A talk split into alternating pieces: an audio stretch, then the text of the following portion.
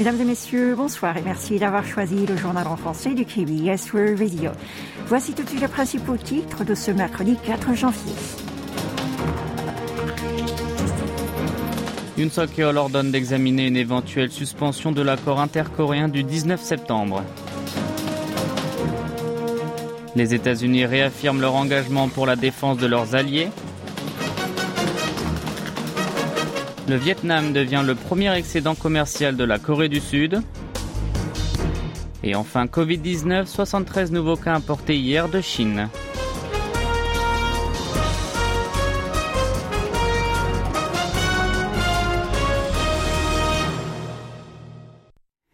Président de la République a demandé aux autorités militaires d'examiner une éventuelle suspension de l'accord intercoréen du 19 septembre en cas de nouvelles violations du territoire sud-coréen par Pyongyang et de se doter des capacités de production de drones furtifs au cours de cette année.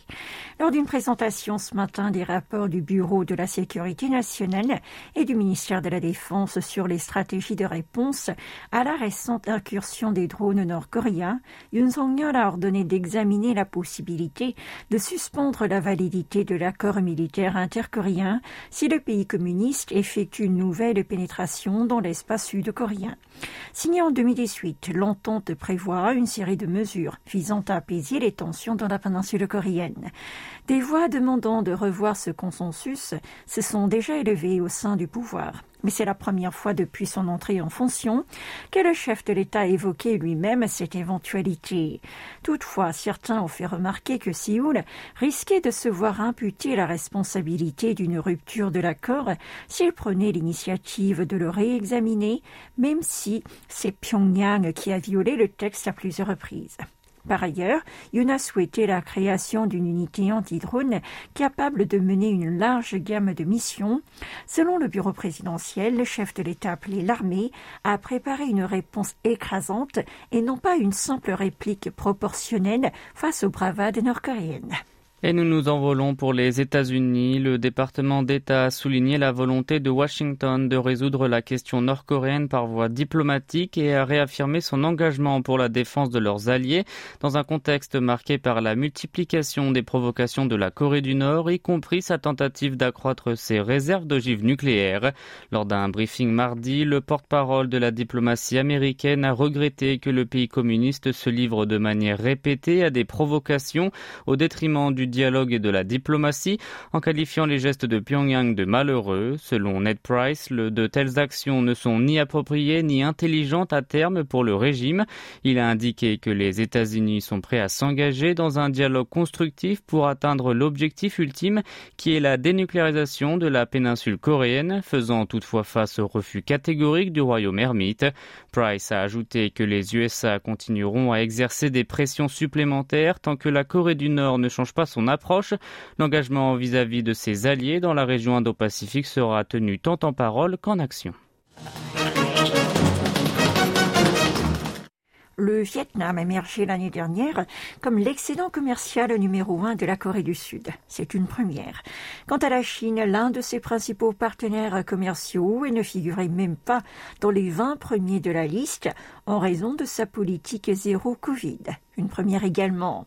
En détail. En 2022, les exportations sud-coréennes vers le Vietnam ont atteint environ 61 milliards de dollars, alors que les importations se sont élevées à 26,7 milliards, aboutissant à un excédent de 34,3 milliards alors que les deux pays ont célébré l'année dernière le 30e anniversaire de l'établissement des relations diplomatiques, plusieurs entreprises du Puy du matin clair se sont lancées sur le marché vietnamien depuis une trentaine d'années.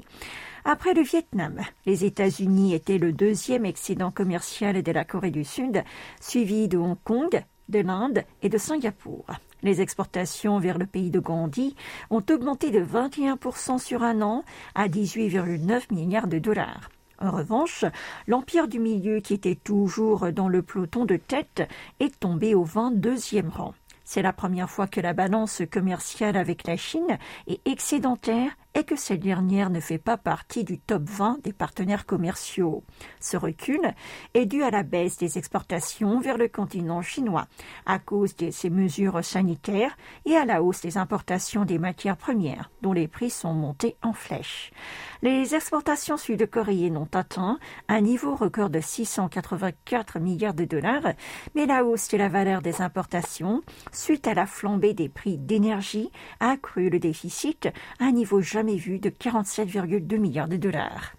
Un total de 73 étrangers arrivés de Chine pour un court séjour, à savoir un individu sur quatre, était porteur du coronavirus. De plus, le nombre de cas importés de l'étranger a atteint un niveau record en trois mois.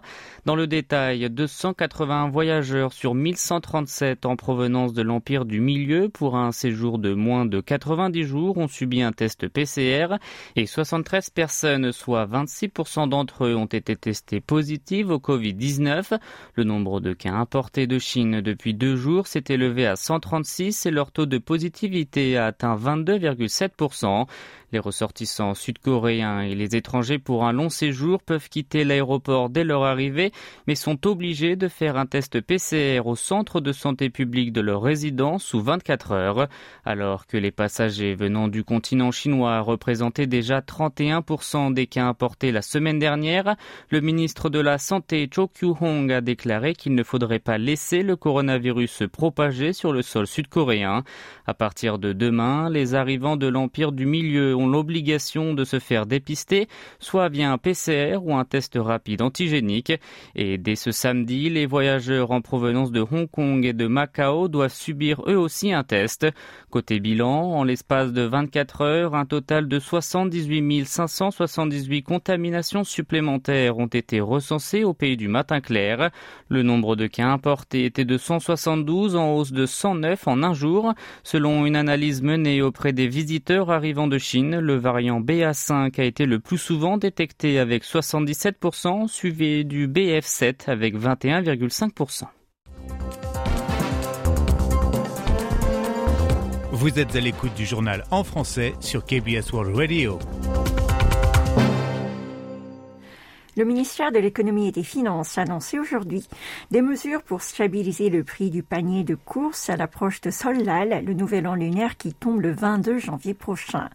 Tout d'abord, le gouvernement offrira sur le marché 208 000 tonnes de biens les plus consommés à Solal, tels que des pommes, des poires, du bœuf, du porc et du calmar, jusqu'au 20 janvier.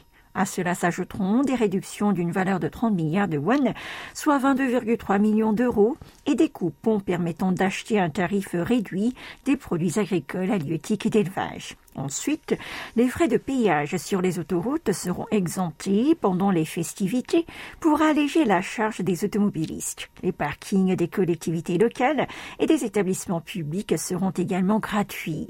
Enfin, les foyers modestes pourront bénéficier d'un soutien financier pour leurs factures d'énergie, comme l'électricité et le gaz.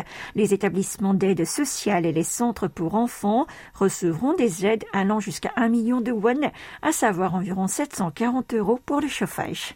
Les réserves de devises étrangères de la Corée du Sud ont augmenté en décembre. Selon les chiffres publiés par la Banque de Corée, les stocks du pays du matin clair atteignaient 423,16 milliards de dollars, soit exactement 7,06 milliards de plus que le mois précédent, marquant une hausse pour le deuxième mois consécutif.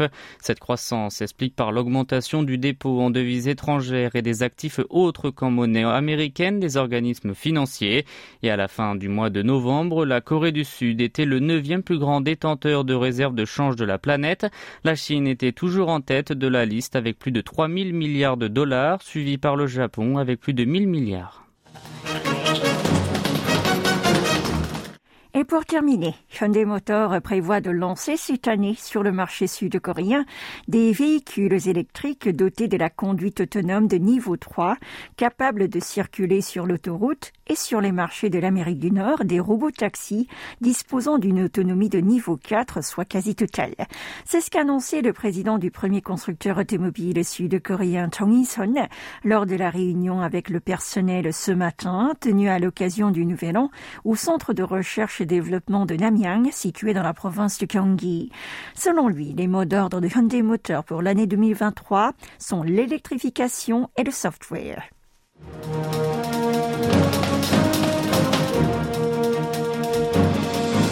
C'est la fin de ce journal qui vous a été présenté par Oh Yang et Maxime Lalo. Merci de votre fidélité et bonne soirée à l'écoute de KBS World Radio.